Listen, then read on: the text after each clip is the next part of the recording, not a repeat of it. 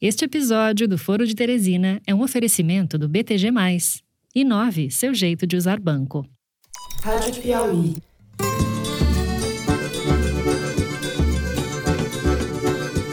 Olá, sejam muito bem-vindos ao Foro de Teresina, podcast de política da revista Piauí. Todo mundo já sabe qual é o nosso posicionamento, mas não vamos falar desse assunto porque. Eu não sei o seu posicionamento, Casimiro. Desculpa, assim. Nosso posicionamento todo mundo sabe. Acho que não tá mais claro, impossível. Eu, Fernando de Barros e Silva, na minha casa em São Paulo, tenho o prazer de conversar com os meus amigos. José Roberto de Toledo, aqui pertinho. Opa, Toledo. Opa, Fernando. Opa, Thaís. Eu não quero, eu não gosto de parecer otimista, eu sou sempre muito realista e o Brasil, como eu digo, vai surpreender. O Brasil vai surpreender pelo terceiro ano seguido. Thaís Bilenque, também aqui pertinho em São Paulo essa semana. Oi, Thaís. Salve, salve, Brasil! Eu estou aqui porque acredito em vocês! Vocês estão aqui porque acreditam no Brasil! Muito bem. Antes de anunciar os temas do programa, duas recomendações para vocês, ouvintes e ouvintas. A primeira delas é salvem suas agendas, que teremos Foro de Teresina especial ao vivo no dia 26 de junho.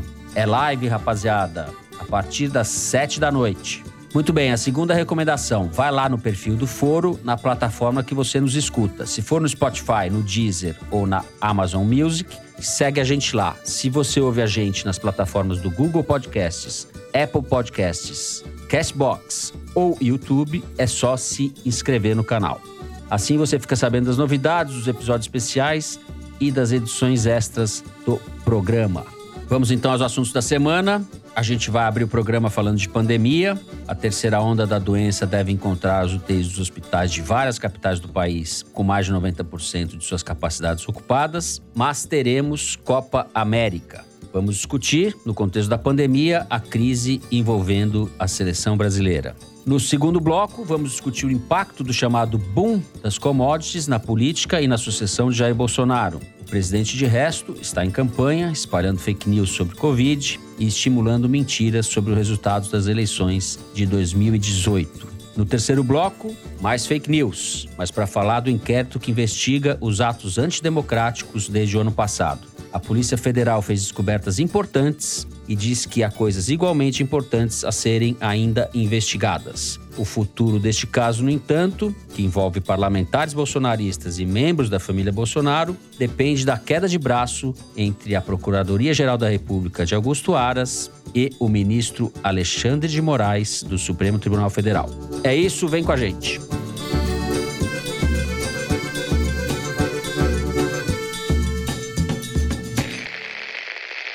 Muito bem, somos contra a organização da Copa América, mas nunca diremos não à seleção brasileira. Essa foi a frase que ficou do manifesto que os jogadores da seleção divulgaram depois do jogo contra a seleção do Paraguai na última terça-feira, na qual se comprometeram em jogar a Copa América, sediada aqui no Brasil, que começa agora no final de semana. Houve uma expectativa de que a equipe se recusasse a participar do torneio, o que acabou não acontecendo. A mudança da sede da Argentina para o Brasil foi realizada às pressas pela CBF e pela Comebol, com apoio efusivo, oportunista de Jair Bolsonaro. Inicialmente, a CBF tinha prometido ao governo brasileiro que todas as delegações seriam vacinadas. Mas houve afrouxamento dessa regra e o próprio Ministério da Saúde admitiu que ela não será aplicada. Antes da divulgação do comunicado dos jogadores, o senador Renan Calheiros, relator da CPI da Covid chegou a se pronunciar pedindo que os atletas desistissem de participar do evento. Isso não aconteceu. Thaís, nós vamos começar falando de seleção brasileira, falando da terceira onda da pandemia, falando de Brasil falando de Argentina? Um pouquinho de cada coisa, Fernando. Tá é... bom. o presidente da Argentina, Alberto Fernandes, disse esses dias que os brasileiros vieram da selva e os argentinos chegaram de barco da Europa, né? Eu não sei se foi de barco ou não, mas eu sei que em abril a Argentina informou que três pessoas que vieram da Europa, exatamente, duas delas da França e uma da Espanha, trouxeram consigo as variantes do coronavírus consideradas preocupantes pela Organização Mundial da Saúde. Os que vieram da França estavam infectados pela cepa indiana, que agora é chamada de Delta, para justamente evitar a estigmatização do país de origem. E o da Espanha trouxe a variante da África do Sul, a Beta. Na semana seguinte, a Argentina impôs um, um lockdown, a pandemia recrudesceu muito, o que inclusive fez com que o presidente cancelasse a Copa América no país. E os estados do sul do Brasil, que fazem fronteira com a Argentina, receberam alertas do próprio Ministério da Saúde, aumentaram a fiscalização nas fronteiras, mas eis que o presidente Bolsonaro decidiu, de última hora, sediar o campeonato e os argentinos vão chegar de avião no Brasil normalmente.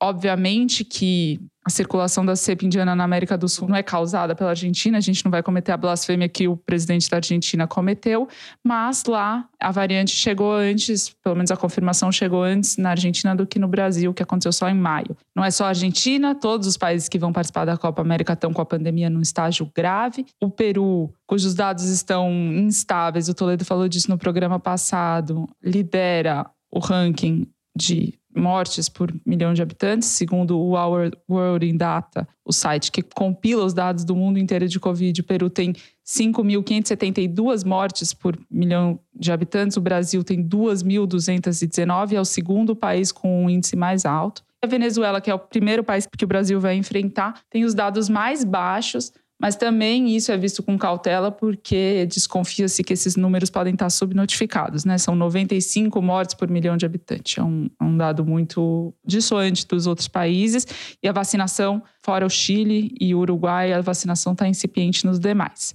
Eu conversei com uma assessora direta do ministro da Saúde, Marcelo Queiroga, sobre a preocupação do governo com as variantes e a Copa América no Brasil, e ela praticamente bocejou ao me responder que não tinha nada de novo, que as 650 pessoas que fazem parte das delegações oficiais dos países enchem dois aviões por dia, dois aviões de voo comercial, que na avaliação dela é irrisório para o controle da pandemia, mas segundo um levantamento da CNN, esse número é pelo menos duas vezes maior. Serão 1.200 estrangeiros no país para trabalhar, seja dentro do campo, como árbitros, ou fora do campo, como jornalistas. E exatamente o que você mencionou, que era a única exigência que o governo brasileiro tinha feito para sediar a Copa América, que o ministro Ramos da Casa Civil impôs como condição era que todas as delegações fossem vacinadas antes dos jogos, mas como não daria tempo, porque a antecedência com que o Bolsonaro anunciou, decidiu sediar a Copa, impedia essa uhum. medida, impedia que, mesmo vacinados, as pessoas estivessem totalmente imunizadas. Então, o Brasil abriu mão dessa exigência. A assessoria do ministro Queiroga disse que ele se dispôs a fazer um protocolo sanitário para a Copa América acontecer no Brasil, mas daí ele recebeu o que já estava pronto da CBF, da Comembol e decidiu ficar com esse mesmo. E aí a única mudança que foi feita é que o PCR, os testes nas delegações, em vez de acontecer a cada três dias, vai acontecer a cada dois dias. A infectologista do Emílio Ribas, Rosana Hitman, ela falou o seguinte sobre essa questão da variante indiana, né? A variante indiana é muito mais transmissível. E, embora possa parecer que uma variante que seja mais letal é pior do que uma variante que seja mais transmissível, não é bem assim. Quando você tem uma variante mais transmissível, segundo ela, você acomete mais pessoas, relativamente, ela consegue causar mais mortes, a curva sobe mais depois de algum tempo. E a uhum. variante que seja mais letal pode até causar mais morte no comecinho da transmissão. Mas como, é, enfim, as pessoas não sobrevivem tanto a infecção começa a baixar, então a variante mais letal pode se propagar menos e ter um efeito menos danoso a médio prazo do que uma variante transmissível. Então, a circulação da variante indiana, que já é uma realidade no Brasil, estamos aí numa situação abrindo fronteiras, ao contrário do que outros países têm feito. A boa notícia, segundo ela, é que tanto a vacina da AstraZeneca quanto a da Pfizer protegem para essas novas variantes. A da Coronavac ainda está em estudo para saber disso. Muito bem. José Roberto de Toledo. É, pouca vacina e muito futebol, os males do Brasil são, Zé? Por onde que vamos começar? Exatamente essa frase, Fernando. Posso ir embora já. Acho que você sintetizou, eu não preciso falar mais nada. Tá? Não faça isso. Olha, então vamos falar sobre um aspecto um pouco diferente, que são as implicações políticas desse cenário que a Thaís acabou de descrever fato é que, do ponto de vista político, o Bolsonaro empatou o jogo. Se a gente pegar o levantamento da Arquimedes sobre as apreciações positivas e negativas sobre Bolsonaro e Copa América, tá praticamente meio a meio. O que é empate é da casa, como todo boleiro sabe, e para usar a linguagem de ciência política, empate é do incumbente, né? Podemos falar então em virada de jogo pró-Bolsonaro, ela vem se somar a um outro fato que a gente não tinha nem colocado na nossa pauta, mas que o fato de, de nem ter colocado na pauta já mostra o que aconteceu, que é a internação hospitalar da CPI, né? A CPI começou como Big Brother e está terminando como Small Cousin, né? Começou como grande irmão, vai terminar como pequeno primo. Se o BBB dura 100 dias, a nova versão da CPI, mini CPI, não chegou nem a 30. As citações da CPI no Twitter, que foram decrescentes desde a primeira semana, despencaram essa última semana. Em 12 de maio, dia de maior interesse, quando o assunto ainda era importante, que era vacina, foram 625 mil citações, segundo o Arquimedes. Essa semana, menos de um mês depois, já foram 163 mil, uma queda de 74%. Ah, esse Toledo é um mala, só fala de Twitter, Twitter é microcosmo. Bom, eu sou mala mesmo, mas o Twitter é uma caixa de ressonância.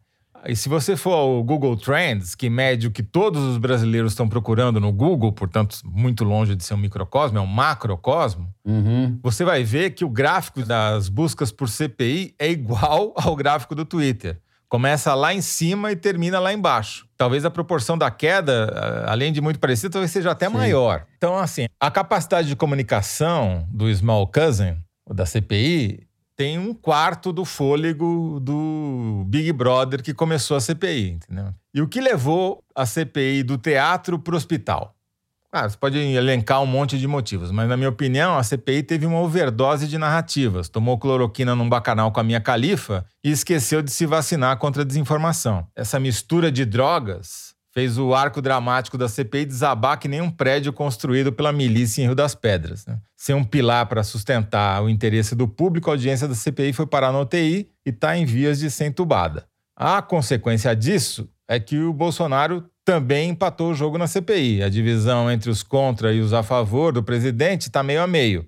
Ou seja, está igual na Copa América porque a revolta lá uhum. dos jogadores não durou nem um treino, né? Começou no vestiário, mas não chegou no campo. E por que, que eu digo que o empate é da casa? Porque ele tem muitas vantagens sobre a oposição. Ele manipula 3 bilhões de reais do orçamento em, em emendas orçamentárias supostamente de bancada, mas que vão apenas para os seus apaniguados tem o poder de determinar o que se fala nas mídias sociais e na imprensa, porque ele tem capacidade de criar fatos. Em suma, é uma lista enorme. Como trataremos no segundo bloco, a oposição já viveu seu momento de glória e agora estamos assistindo à retomada da narrativa pelo governo. É, perfeito. Você falando do declínio do interesse da CPI, eu fico pensando aqui se a CPI não é a CPI errada, se a CPI que deveria ser feita não é a CPI das milícias. Se a mulher do Adriano da Nóbrega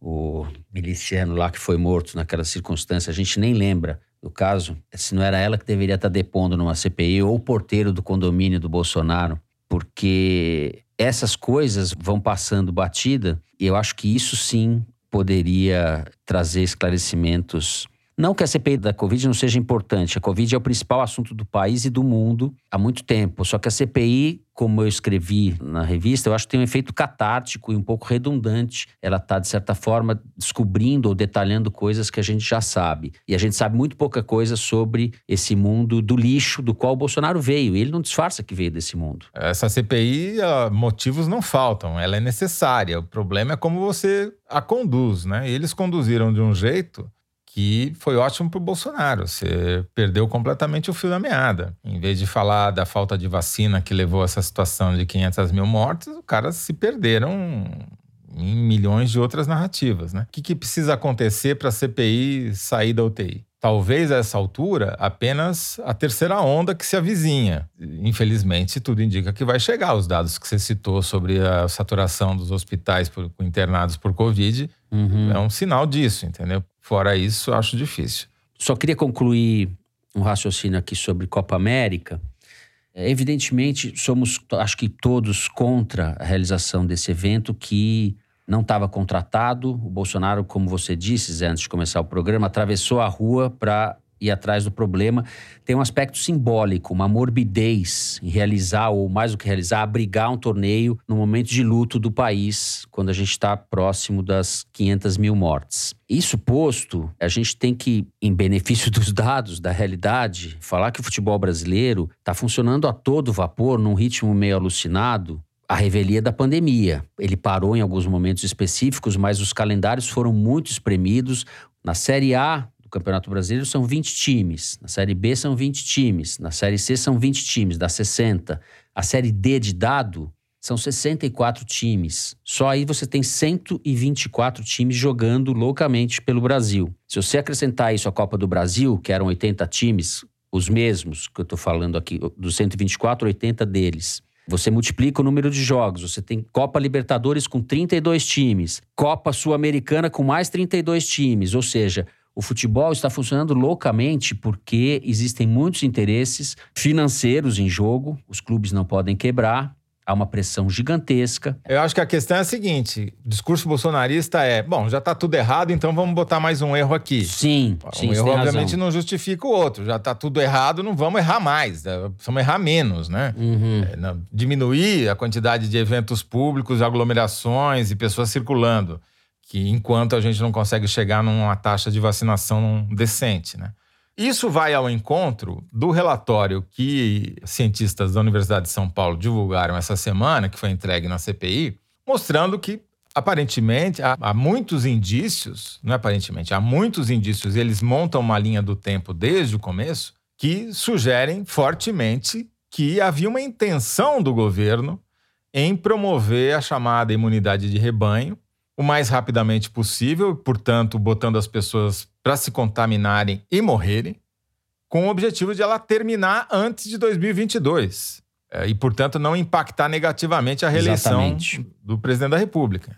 Isso é mais ou menos a linha que a CPI perdeu, né? Mas a Thaís vai voltar para Brasília semana que vem e a CPI vai pegar fogo de novo. Exato. É, mas brincadeiras à parte, o Elcio Franco, que depois, quarta-feira, era o número dois do Pazuello no Ministério da Saúde, é uma figura-chave. Se não houvesse fadiga em relação às horas e horas e horas de depoimento cada vez que vai alguém na CPI, o depoimento dele deveria ser analisado com lupa. E está sendo, né? Mas é isso, assim, o interesse diminuiu por todos esses motivos.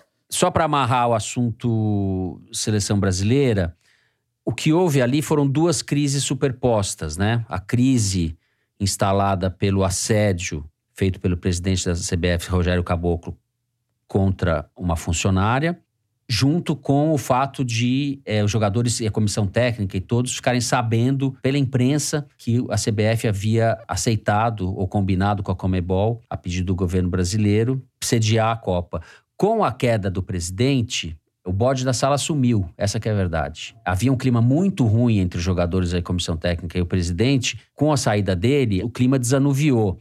E eu entendo, embora não concorde, embora eu, eu adorasse que a seleção brasileira imitasse o Dr. Sócrates, é, da democracia corintiana, você que é corintiano, a gente sabe que as coisas não funcionam exatamente assim. E se a seleção resolvesse não jogar a Copa América, o Tite provavelmente cairia, né? Tinha uma dificuldade muito grande em levar as últimas consequências, boicotar a Copa América. O desfecho seria dramático para o grupo de jogadores, para a comissão técnica, etc. Eles sairiam de lá. Você pode falar, ah, isso não é nada perto da pandemia que o país está vivendo. Tudo bem, mas eles não pensam assim. Bom, a gente encerra assim o primeiro bloco. Vamos falar a seguir de economia, sucessão presidencial. A gente já volta.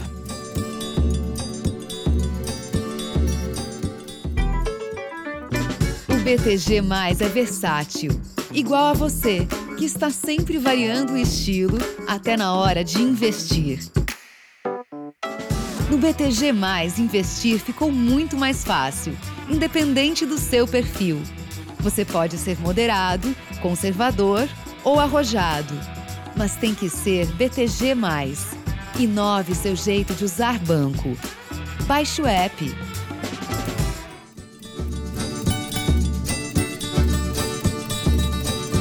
Muito bem. Os países que tomaram as providências corretas a respeito da pandemia, ou mesmo que tardiamente corretas, caso dos Estados Unidos, estão em recuperação econômica. Isso está se refletindo num boom de commodities da economia brasileira, puxado principalmente pela China, que está demandando mercadorias brasileiras, minérios e grãos, e pelo plano de recuperação dos Estados Unidos. Ou seja, a gente teve no primeiro trimestre desse ano um crescimento da economia brasileira um pouco maior do que todos vinham dizendo, 1,2%. Houve uma pequena queda do dólar e há a expectativa de que o auxílio emergencial que o Bolsonaro relutou em fazer no começo do ano e fez de maneira atrapalhada, que esse auxílio emergencial seja estendido e depois seja emendado numa versão repaginada do Bolsa Família. Tô falando tudo isso, Zé, de maneira panorâmica, para dizer que há uma série de indicadores econômicos e de iniciativas do governo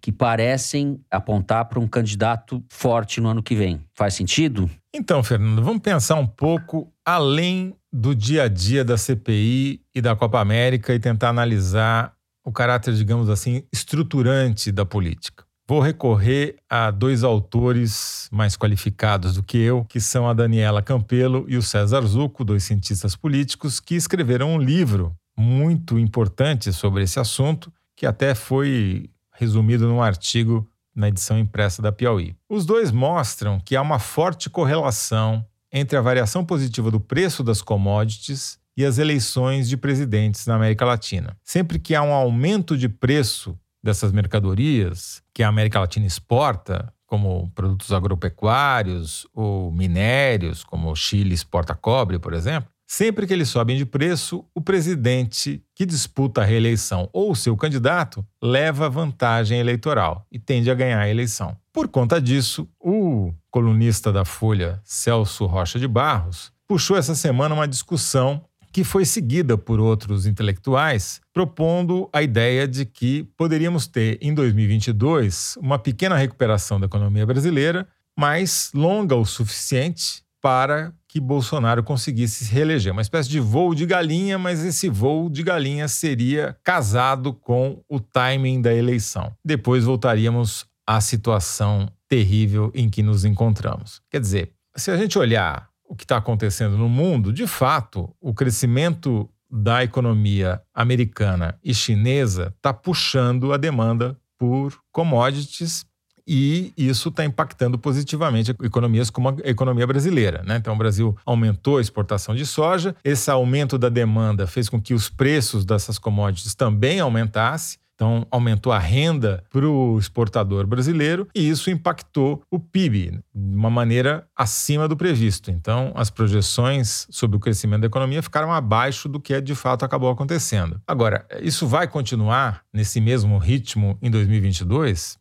Que é quando importa, né? Porque a gente vive falando e vou repetir de novo, quer dizer, o que importa é o comportamento da economia nos seis meses imediatamente anteriores à eleição. Então, esse ritmo agora de crescimento, 5% ao ano, que pode crescer o Brasil em 2021, vai se repetir em 2022, as projeções não chegam a tanto, as projeções são bem mais modestas do que isso. Por quê? Esses 5% são uma espécie de ilusão estatística. O crescimento foi alto? Foi, mas acontece numa comparação com um período muito ruim, que foi o ano passado. Agora, em 2022, a comparação já vai ser com esse ano que já vai ter tido crescimento e não recessão. Né? Além disso, tem um outro problema que precisa ser levado em conta, que é a sensação de feel good, né? Se as pessoas estão se sentindo bem, se esse crescimento está se traduzindo em melhora da qualidade de vida das pessoas. As estatísticas de emprego não mostram isso né, o desemprego e o desalento, ou seja, as pessoas que nem sequer procuram mais emprego porque sabem que não vão encontrar, ambos continuam altíssimos, em patamares historicamente dos mais elevados da história do país. Porque é justamente essa produção de commodities, ela gera emprego no campo, ou nas áreas de extração mineral, ou na indústria específica conectada a ela mas tem uma repercussão limitada nas cidades. Traz riqueza para o país, não resta a menor dúvida, diminui a cotação do dólar, etc. e tal. Porém, naquilo que realmente importa para a eleição, que é o impacto sobre a massa urbana, isso não está claro que vai de fato acontecer. Pode acontecer? Pode, mas ainda não começou a acontecer. O problema que eu vejo é que o Bolsonaro, como todo incumbente, tem muitas armas na mão para garantir o seu lugar no segundo turno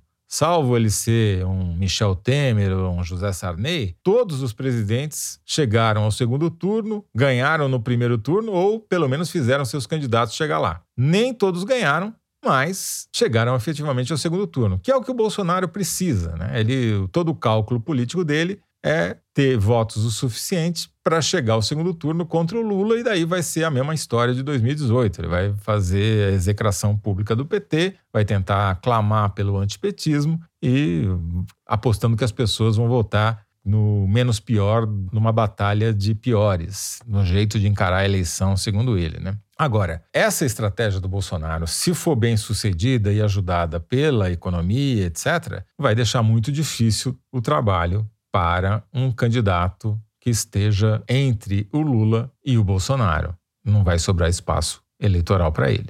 Thaís Bilenque, o que diz o Arquimedes, Thaís? Não, estou confundindo, não. Arquimedes é com Toledo, Toledo vai ter que salvar nessa. Queria aproveitar o gancho deixado por ele sobre como o crescimento previsto da economia brasileira pode ajudar o Bolsonaro, mas pode não ajudar o Bolsonaro. Ou antes, pode criar um clima menos nebuloso para o Bolsonaro ou não. As projeções atualizadas depois desse crescimento no primeiro trimestre da economia brasileira subiram de 3,96% para o ano inteiro para 4,36% do PIB, segundo o Boletim Focus, né, que reúne estimativa de vários agentes do mercado. E para 2022, que é o ano da eleição, a previsão subiu de 2,25% para 2,31%. Mas tem alguns outros indicadores que talvez digam mais diretamente respeito ao bolso dos eleitores do que isso. A começar pela inflação. Né? A inflação subiu muito no ano passado, em 2020, puxada especialmente pelo preço dos alimentos. Tem uma estimativa da Conab, a Companhia Nacional de Abastecimento ligada ao Ministério da Agricultura, que é particularmente importante. O brasileiro vai comer menos carne neste ano de 2021 do que ele comeu em todos os anos desde 1996. Então, nas contas da Conab, cada pessoa vai consumir pouco mais de 26 quilos de carne ao longo desse ano. Em 2006, durante o governo Lula, o brasileiro consumiu, em média, 43 quilos de carne. Ou seja, não vai dar para fazer churrasco, primeiro, porque não pode aglomerar por causa da pandemia, e segundo, porque o preço da carne está impraticável. Quem conseguiu substituiu a carne por ovo, mas em 2020, a gente sabe que 19 milhões de pessoas passaram fome e outras 100 milhões de pessoas não sabiam se iam ter o que comer. Neste ano de 2021, a inflação está subindo rapidamente, continua crescendo, e desta vez ela é puxada pelo setor de habitação e, em particular, pelo preço da energia elétrica, questão agravada pela falta de água iminente e a bandeira vermelha já foi acionada, então a conta de luz está mais cara e isso pesa especialmente no bolso das camadas mais pobres do que nas camadas mais ricas da população. O acumulado de 12 meses até maio agora, segundo o IBGE, a alta da inflação está em 8% e o teto da meta é de 5,25%. A expectativa dos economistas é que a inflação continue subindo muito nos próximos meses e diminua esse ritmo no fim do ano, de modo que fique mais perto do teto da meta, mas a inflação é uma realidade e ela afeta mais os mais pobres do que os demais setores. Então, não necessariamente o crescimento da economia brasileira vai aumentar o poder de compra dos consumidores, dos brasileiros em geral. Some-se a isso o desemprego, Toledo mencionou. Só nesse ano da pandemia, 2 milhões de pessoas perderam o emprego e ainda não recuperaram. Então já estamos com 14,8 milhões de pessoas, segundo o IBGE, sem emprego, sem falar dos desalentados. E aí entram os instrumentos né, que o governo Bolsonaro tem na mão para mudar esse ambiente, mudar esse clima, que é, é especialmente o auxílio emergencial. E o Datafolha, ao longo desse período todo, mostrou que isso tem um efeito direto na popularidade do Bolsonaro. Então, a aprovação do Bolsonaro, que estava baixa ao longo do ano de 2020 por causa da pandemia, subiu para 37% em dezembro, quando o governo pagou a última parcela do auxílio emergencial, e em maio, agora, já tinha despencado para 24%, porque o governo demorou três meses para retomar o auxílio emergencial e quando retomou, retomou com patamares muito mais baixos, valores mais baixos atingindo menos pessoas. E a rejeição do Bolsonaro foi a 54% nessa nessa última pesquisa de maio, e a do Lula ficou em 36%. Esses dados de rejeição coincidem com uma pesquisa recente feita por um marqueteiro em São Paulo, mais recente que essa do Datafolha, que mostra que o antipetismo em 2018 no estado estava na faixa de 60%, agora está em 35%, o que indica que a eleição de 2022 vai ser muito diferente da eleição de 2018, quando o antipetismo ganhou, basicamente, né? Fez o Bolsonaro ganhar. É, o Lula tem um trabalho grande para conseguir é, o discurso, não ficar velho, não ficar olhando para trás. E o governo tem todas as vantagens do incumbente, como o Toledo já falou. Bom, à luz do que vocês dois disseram, não tem muito a acrescentar, só o fato de que hoje parece que o Bolsonaro é um candidato, sim, competitivo, de ir para o segundo turno, estou falando, como Toledo colocou, por série de razões você complementou, e o Lula é muito forte o espaço dessa terceira via, seja lá o que isso queira dizer, a porta é muito estreita. Mas a gente vai ter candidatos, né? Ciro Gomes está com a candidatura posta, o PSDB está condenado a lançar algum candidato. Eu ouvi essa semana que até o Kassab está pensando em lançar um candidato, mas justamente para não ter que decidir entre o Lula e o Bolsonaro antes de saber para que lado o vento vai. Ele lançando um candidato, ele pode pular para qualquer um dos barcos depois. Enfim, a gente deve ter uma profusão de candidatos aí, viáveis ou não, é outra coisa. Parece hoje que o quadro está se caminhando, tudo pode mudar, claro, claro, claro, mas está se caminhando para uma disputa entre governo Jair Bolsonaro e Luiz Inácio Lula da Silva. O que eu acho que a gente não pode não falar que a gente está no segundo ano de pandemia, até 2022, segundo as estimativas, dos governos estaduais e federais, a, a vacinação já vai estar concluída. Então, uhum. em que pese o cenário catastrófico e as mortes todas já contabilizadas e que infelizmente ainda serão contabilizadas, em outubro de 2022, esse cenário de pandemia já vai estar sendo olhado e sentido de uma forma diferente pelo eleitor. Você tem toda a razão. E por mais mórbido que seja, os analistas, as pessoas que estão em volta do Bolsonaro fazem esse cálculo: 500 mil mortes, 600 mil mortes. Se cada pessoa conhecer 10 pessoas, ficar afetada, são 6 milhões. O que é 6 milhões no universo de cento e tantos milhões de eleitores? tal? Existem esses cálculos, a gente sabe que eles existem. Então, o impacto dessa tragédia humanitária que a gente está vivendo, esse crime que a gente está vendo no Brasil, tende a se reduzir ao longo do tempo. Essa é a verdade. É cruel, mas é assim. Muito bem. Encerramos assim o segundo bloco do programa. Vamos passar para o número da semana. A Mari Faria, nossa diretora, vai falar qual é o número da semana. Diga lá, Mari. Fernando, o número da semana é 2,7 bilhões. Não é a minha fortuna, não é o meu. Nem a minha. O aumento no preço da energia elétrica agora em junho pode custar para os brasileiros 2,7 bilhões de reais a mais do que custou em junho do ano passado. O inverno, que é a estação tradicionalmente mais seca do ano, começa com os reservatórios a nível crítico e a Agência Nacional de Energia Elétrica decidiu, como a Thaís falou, que vai usar a bandeira vermelha 2. E para o consumidor, essa bandeira significa que a cada 100 kW de energia gasta, ele vai pagar R$ 7,57 a mais do que pagou em junho do ano passado passado. E o total é o valor que eu falei, 2,7 bilhões de reais a mais. Fernanda, esse igualdades é importante. Primeiro, porque ele trata de um problema iminente que muito provavelmente vai acontecer, que é a falta de água nos reservatórios que são usados para a produção de energia elétrica, principalmente no Sudeste e no Centro-Oeste o nível desses reservatórios já está na metade do padrão histórico. Está em 32% da capacidade, enquanto que, na média, chegava-se nessa época do ano com 64%.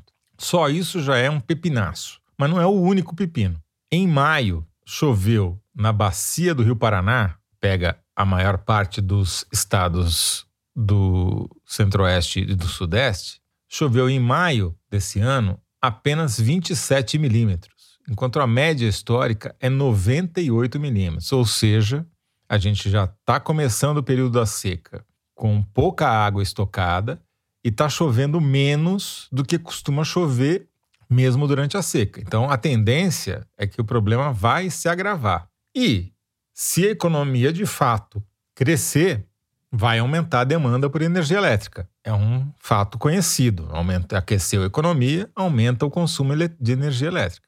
Então, provavelmente lá para setembro, outubro, quando houver pico de demanda de energia, é muito provável que o sistema não dê conta, por conta dos reservatórios estarem no nível muito baixo, e você ter blackout. Né? O, o sistema entra em colapso, mesmo que momentâneo. Agora, não dá para saber se isso vai se transformar em apagão, qual que vai ser a política do governo para tentar é, diminuir esse problema.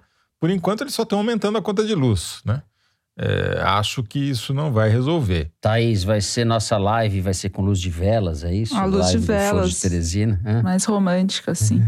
E mais econômica também. Só lembrando, né, gente, que ano passado, quando começou a pandemia, as pessoas foram obrigadas a ficar em casa. Quem não conseguia pagar as contas no fim do mês foi atendido por governos que pediram que as camadas mais pobres da sociedade não tivessem que pagar a conta de luz.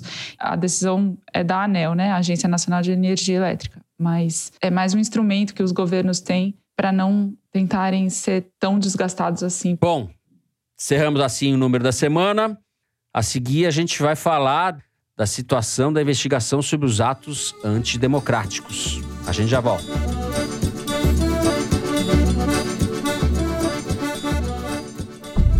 garoto Evandro Caetano, de 7 anos, desaparece misteriosamente. Possível ligação entre o desaparecimento de crianças e a morte do garoto Evandro, de 6 anos. Você está dando a entender que essa criança pode ter sido vítima do ritual de magia negra?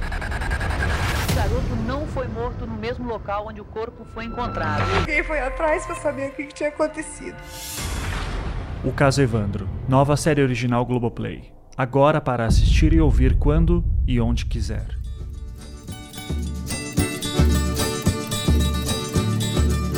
Muito bem. O ministro do Supremo Tribunal Federal, Alexandre de Moraes, retirou o sigilo do inquérito que investiga de onde veio e quem financiou as manifestações que defenderam causas antidemocráticas e inconstitucionais, como fechamento do Congresso, do STF, adoção do AI-5, etc.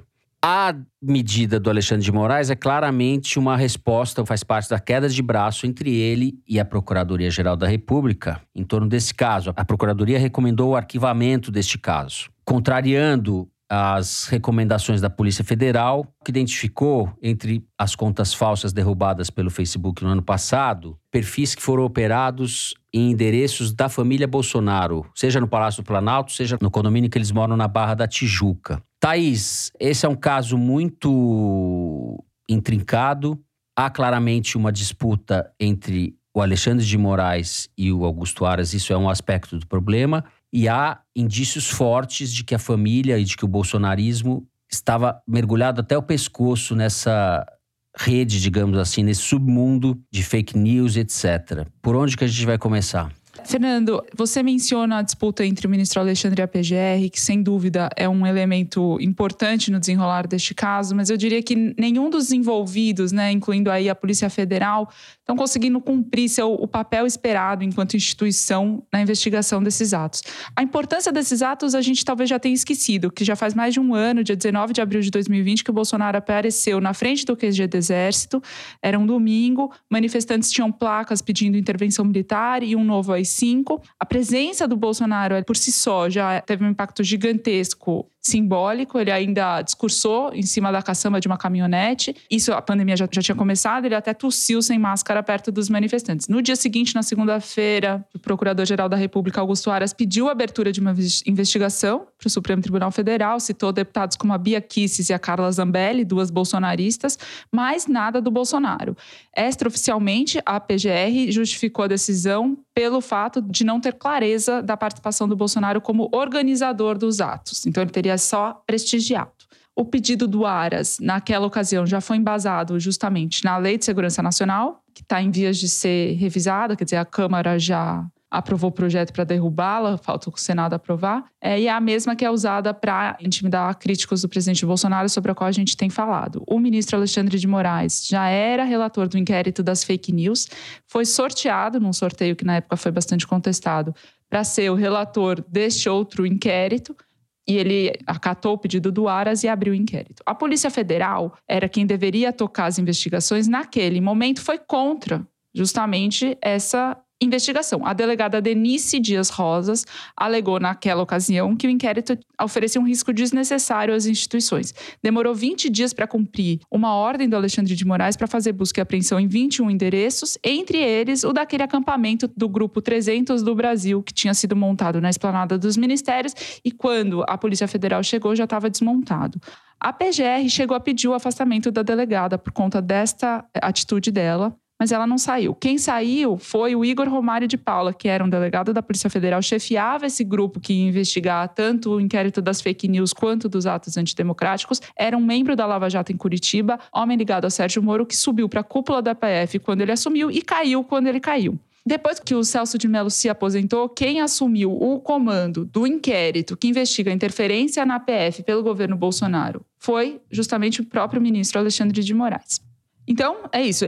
O ministro Alexandre de Moraes relata três inquéritos que investigam pilares do bolsonarismo: fake news, atos antidemocráticos e o aparelhamento da Polícia Federal. Duas, três semanas atrás, a Procuradoria-Geral da República ficou muito incomodada com o ministro Alexandre de Moraes, porque ele não ouviu, não incluiu a PGR naquela operação da Polícia Federal para investigar o Ricardo Salles. E isso é só um capítulo. Acelerando um pouco no tempo, a delegada da Polícia Federal que estava conduzindo os casos, Denise Rosas, entregou o relatório sobre esse inquérito dos atos antidemocráticos em janeiro para a Procuradoria-Geral da República.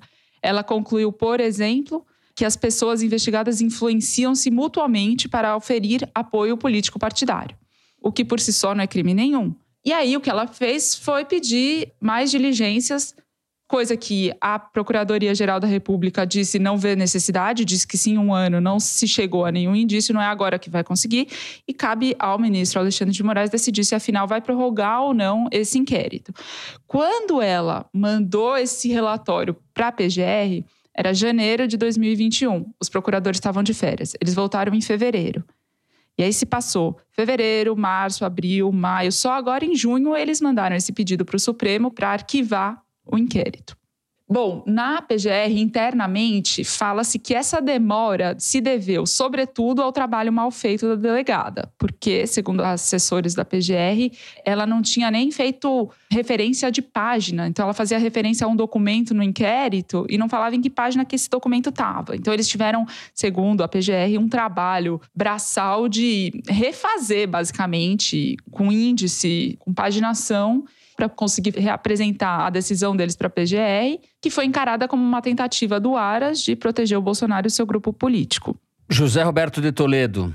Foi uma tentativa de proteger o Bolsonaro, não resta dúvida. Bolsonaro vem corroendo as instituições da democracia brasileira desde sempre. Mas depois que ele tomou posse como presidente, a corrosão piorou muito, né? Ele agora corrói com dentes de aço. A Procuradoria-Geral da República é um dos principais exemplos. Né? Alguém ainda tem esperança de que o Procurador-Geral vai fiscalizar ou investigar o governo federal? Está aí esse exemplo desse caso para deixar evidente a resposta. Não é uma coisa que pega a instituição toda, há procuradores muito bons que continuam trabalhando nos estados, mas entre o Procurador-Geral da República e nada, eu prefiro nada, é menos danoso. Mas vamos voltar para as questões que estruturam a eleição presidencial de 2022. Um amigo me lembrou dos ensinamentos do Adam Przeworski, o cientista político polonês radicado nos Estados Unidos, que é um dos maiores estudiosos da democracia e dos sistemas eleitorais. Num dos últimos livros dele, o Why Bother with Elections? Por que se importar com eleições? Przeworski analisou milhares de eleições no mundo todo entre 1788 e 2008, 200 anos. A conclusão é que a vantagem do incumbente, ou seja, de quem já está na cadeira, é de 4 para 1. De cada cinco eleições, o incumbente ganha quatro. Não é pelos belos olhos, né? Quem está no poder tem pelo menos cinco vantagens sobre os candidatos de oposição. O incumbente pode manipular as regras eleitorais a seu favor. E o Bolsonaro tenta fazer isso bombardeando o TSE, o Tribunal Superior Eleitoral, e pressionando seus ministros. A última agora é essa história do voto impresso, que é um jeito de mudar a regra no meio do jogo e de criar as condições para uma fraude eleitoral. Além disso, o incumbente tem a vantagem de poder aparelhar o Estado. Né? Quem aparelhou mais o Estado do que o Bolsonaro, colocando milhares de militares em cargos para os quais eles não estão capacitados, como ficou evidente no Ministério da Saúde. Mais do que isso, Bolsonaro está usando 3 bilhões de reais do orçamento, tal orçamento secreto, para comprar voto no Congresso e comprar influência política. Terceiro fator que favorece o incumbente é a repressão aos opositores, já que ele tem a máquina da segurança pública na mão. E o que estão fazendo os policiais militares prendendo pessoas com faixas de genocida no carro com base na Lei de Segurança Nacional, se não uma repressão à oposição, repressão essa que só tende a crescer daqui até a eleição. A quarta vantagem é no financiamento eleitoral. Pessoas e empresas com interesses ou dependentes do governo recebem favores do incumbente em troca de, por exemplo, disparos em massa de mentiras pelas mídias sociais, de ataques contra os seus opositores. Tá aí a eleição de 2018 que não nos deixa mentir. E, finalmente, a quinta e última vantagem do incumbente é a possibilidade de fraude. No caso de 2022, se Bolsonaro perder, ele já tem o discurso pronto para dizer por que perdeu. Ele vai dizer que não perdeu, que foi fraudado, que roubaram a eleição dele. Já disse isso em 2018, quando ele ganhou a eleição. Para que, que ele está fazendo isso? Se não para criar um clima que permita dizer que ele foi roubado. E se isso acontecer, qual vai ser o próximo passo? Quem vai garantir que o eleito em 2022 vai efetivamente tomar posse? Bom, Thaís, fiquei com a sensação de que você tinha um arremate a fazer ainda especificamente sobre esse caso. Só para esclarecer o nosso ouvinte, porque você citou três investigações, e no caso desses atos antidemocráticos, o que a PGR recomendou, você me corrija se eu estiver errado, é o arquivamento do caso em relação às pessoas investigadas, que são parlamentares, ali os, os deputados bolsonaristas, e o rebaixamento, ou seja, enviar para a justiça de primeira, instância, instância nos estados a investigação sobre as pessoas que não têm foro privilegiado, que não têm cargo público. É isso. Exatamente isso. Tem uma matéria interessante da BBC mostrando que os sites bolsonaristas que eram investigados por supostamente receber, essa é a teoria, falta ser comprovada, receber dinheiro do governo federal para falar bem do governo e ajudar a articular esses atos antidemocráticos, continuam no ar. Um deles, que é um dos mais bem-sucedidos, é o Foco do Brasil, 2,6 milhões de inscritos. Tem um jornal, uma edição de um jornal que simula um telejornal todo dia. E aí eu assisti a edição de quarta-feira. Eles passam um minuto, muitos minutos, longos minutos, intermináveis minutos, mostrando o Bolsonaro sendo aclamado pela população no interior de Goiás.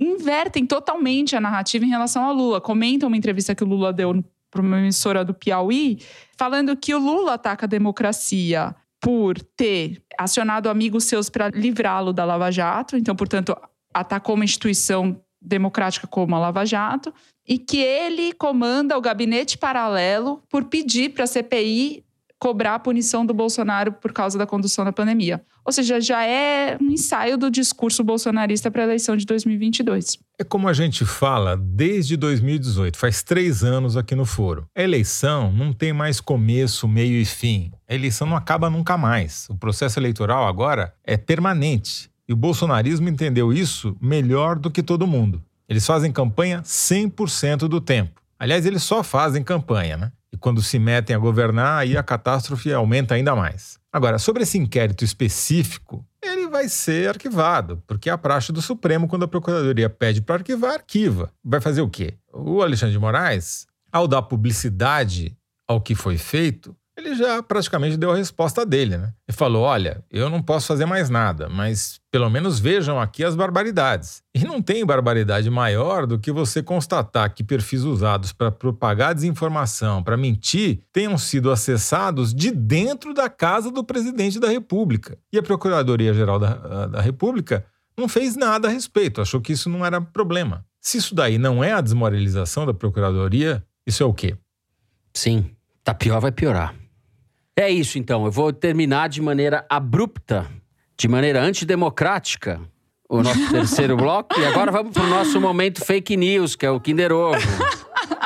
E a gente já instala um inquérito da Polícia Federal para ver se o Toledo está sendo CPI favorecido. não tem mais graça, CPI né? não vamos tem fazer graça. um inquérito, exato. Ah, vamos pro próximo momento fake news então, Mari. Vamos para o Kinder Ovo.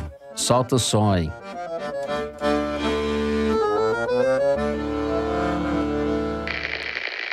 Vamos lá.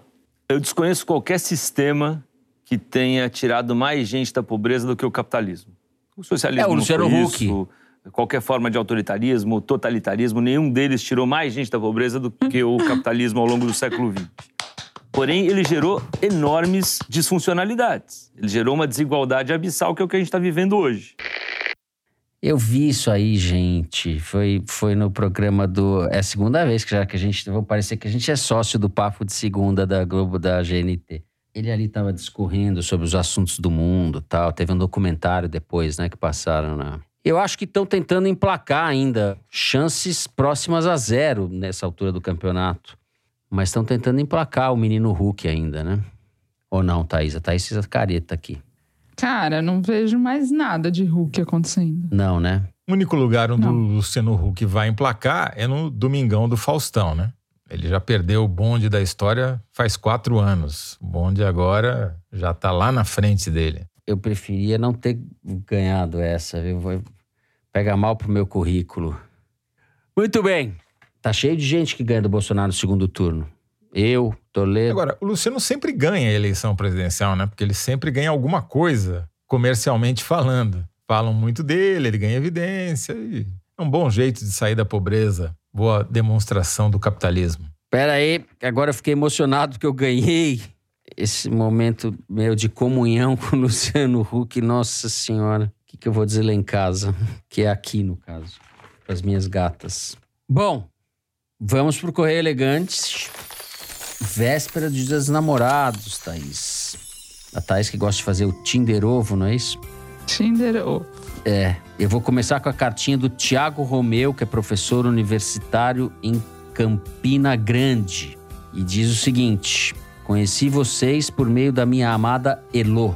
Ela trouxe o Foro de Teresina para a nossa vida naqueles inícios de uma louca e insana pandemia que não imaginávamos passar. A cada sexta-feira nos enlaçávamos mais nas críticas ao nosso infeliz destino, na argúcia das análises ácidas que, se por um lado nos entristeciam, por outro lado permitiam sempre um aprofundamento da situação trágica pela qual passamos. Pois bem, nessa sexta-feira, dia 4 de junho, pouco antes de ouvir o foro, eu e Elô nos separamos. Numa conversa dura e profunda, nos despedimos um do outro. Ouvi o foro em lágrimas pelas desgraças do nosso país e pelas que envolvem nossa vida pessoal. Sei que este elegante correio talvez tenha fins mais nobres, mas peço que anunciem para o caso de Elô ouvir que, apesar das nossas diferenças, são nossos delírios de um mundo melhor que mais nos unem. Nosso amor pode parecer anacrônico em tempos de cólera e Covid, mas acho que ainda pode ser uma tábua de salvação para quem proteja um futuro melhor. Um abraço para a Trinca, que já faz parte da minha vida, e para todos que põem o Foro de Teresina no ar. Um beijo. Isso diz o nosso amigo Tiago Romeu. Ô, Elô, volta pro Tiago, depois de uma cartinha Volta dessa aqui. Volta pro Thiago. Tiago, que não tá fácil a vida, não. É, vamos, vamos liberar o amor. É, exato. Volta pro Tiago. A cartinha que eu tenho que ler aqui nos chegou de Salvador e foi escrita pela Mariana. Escreve ela: Hoje só escuto o foro graças a um encantador rapaz que conheci no Tinder durante a pandemia. Em outubro do ano passado, enquanto conversávamos sobre quanto ouvir as barbaridades desse período era doloroso, ele comentou sobre os podcasts da revista Piauí e teceu altos elogios ao foro, a sua admirável capacidade de informar. Foi a partir desse encontro e dessas recomendações que eu, semanalmente, aguardo com ansiedade por esses momentos onde, apesar de raivosa e apreensiva, consigo me situar e ao mesmo tempo manter a resistência do riso. Então, gostaria de mandar um abraço e um agradecimento especial ao Tiago pela indicação. Infelizmente, nosso match não durou muito tempo, mas esses dias eu estava ouvindo Eu Velejava em Você, da Maria Bethânia, e me peguei saudosa dos nossos encontros. Quem sabe depois desse momento ele novamente não dá um match. Ou seja, a Mariana tá usando o foro de Teresina para tentar chamar o Thiago de volta. Vai lá, Thiago, volta. Vai, Thiago. volta lá, Tiago. Paquera, Tome tenência, tenha tenência, volte logo pra Thiago. Mariana, Tiago. Rapaz. É, gente, o Tinder Foro é mais eficiente que o Tinder. Então, acho que vai dar certo agora. A Carolina, de Niterói, no estado do Rio, é uma história de esperança para os apaixonados. Dia dos namorados.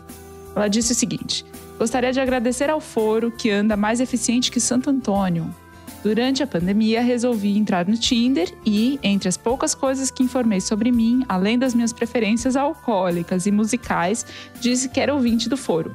Tive alguns percalços, confesso, como um que me perguntou se eu era natural de Teresina. Outros entenderam o recado e, entre eles, um foi criativo e quis testar meus conhecimentos. Iniciou a conversa perguntando se eu era a favor de preservar os javaporcos. Ao que eu respondi prontamente: Opa, mas é claro. O match vingou e hoje estou namorando o Rafael, ouvinte do Rio de Janeiro, para quem eu peço que vocês mandem um beijo. Agradeço a toda a equipe por fazer análises sempre sagazes sobre as coisas não tão boas e nem tão novas assim, todas as semanas, e juntar alguns corações solitários desse Brasil. Vida longa, casal. Antes de a gente desligar os microfones, eu queria mandar um abraço para um colega nosso que fez aniversário ontem, quarta-feira. Foram 89 anos. Quem fez foi o mestre Jânio de Freitas, um dos maiores jornalistas da história do Brasil. Opa, vivas, aí sim. Vivas. Aí sim. Abraço que eu também quero mandar. Grande Jânio de Freitas. Ah, uhum. Fica o abraço do Foro de Teresina, de cada um de nós, a esse grande jornalista. Grande, grande. E é isso, a gente vai encerrando por aqui. Foi romântico esse correr elegante, hein? Tô com aquela música na cabeça. Se o amor voltar, eu vou. Como é que é? Como é que é? Não sei. Sabe? Do Erasmo Carlos, que também fez aniversário, né? Então acho que pode pôr aí na trilha. É. Qual música é essa que eu não sei, gente? Ai, se o amor chamar, eu vou. Thaís, coisa bonitinha ela cantando. Ainda, Pois bem, é. que ela, ainda bem que ela é uma minha- ótima repórter. A minha fama de cantora me precede. Eu, sinceramente, fico feliz que a música tenha perdido esse talento da Thaís Bilenque, porque o jornalismo ganhou um talento ainda maior. Eu, Gente, eu ainda vou cantar mais, viu? Aguardem. É, foi incrível. Thaís, você como cantora é ainda melhor do que apurando as notícias. Quando não tem público, eu canto melhor. Você é a Marisa Monte do jornalismo. tá certo. Então vamos investir nisso daí, como diria o Temer. Vamos investir nisso daí. Muito bem. Nesse clima de confusão, com tremendão e tudo, com tremendão com tudo, a gente encerra o programa de hoje. Foro de Teresina é uma produção da Rádio Novelo para a revista Piauí, com a coordenação geral da Paula Scarpim. A direção é da Mari Faria, a produção do Marcos Amoroso. O apoio de produção é do Renan Suquevicius. A edição é da Evelyn Argenta e da Cláudia Holanda. A finalização e a mixagem são do João Jabassi, que também é o intérprete da nossa melodia tema, composta por Vânia Salles e Beto Boreno. A Mari Faria também edita os vídeos do Foro Privilegiado, o teaser que a gente publica nas redes da Piauí. A nossa coordenação digital é feita pela Kellen Moraes e pela Juliana Jäger. A checagem foi feita pela Marcela Ramos e pelo João Felipe Carvalho. O Foro de Teresina, gravado nas nossas casas, com o apoio do Gustavo Zisman. Eu me despeço dos meus amigos José Roberto de Toledo. Tchau, Toledo. Tchau, Fernando. Vai treinando aí suas imitações para nossa live. Nossa, vocês vão me pôr numa situação E constrangedora. Thaís, vai treinando a voz para você cantar Opa! na live também. Thaís vai cantar. Nossa Marisa Monte. Agora que descobri que ela é Marisa Monte também. Essa menina é prodígio mesmo. Tchau, Tchau, gente. Thaís. Vou, vou me afinando, tá? Vou aquecendo a garganta aqui, live. É isso Estarei aí. lá. É isso, gente. Até semana que vem.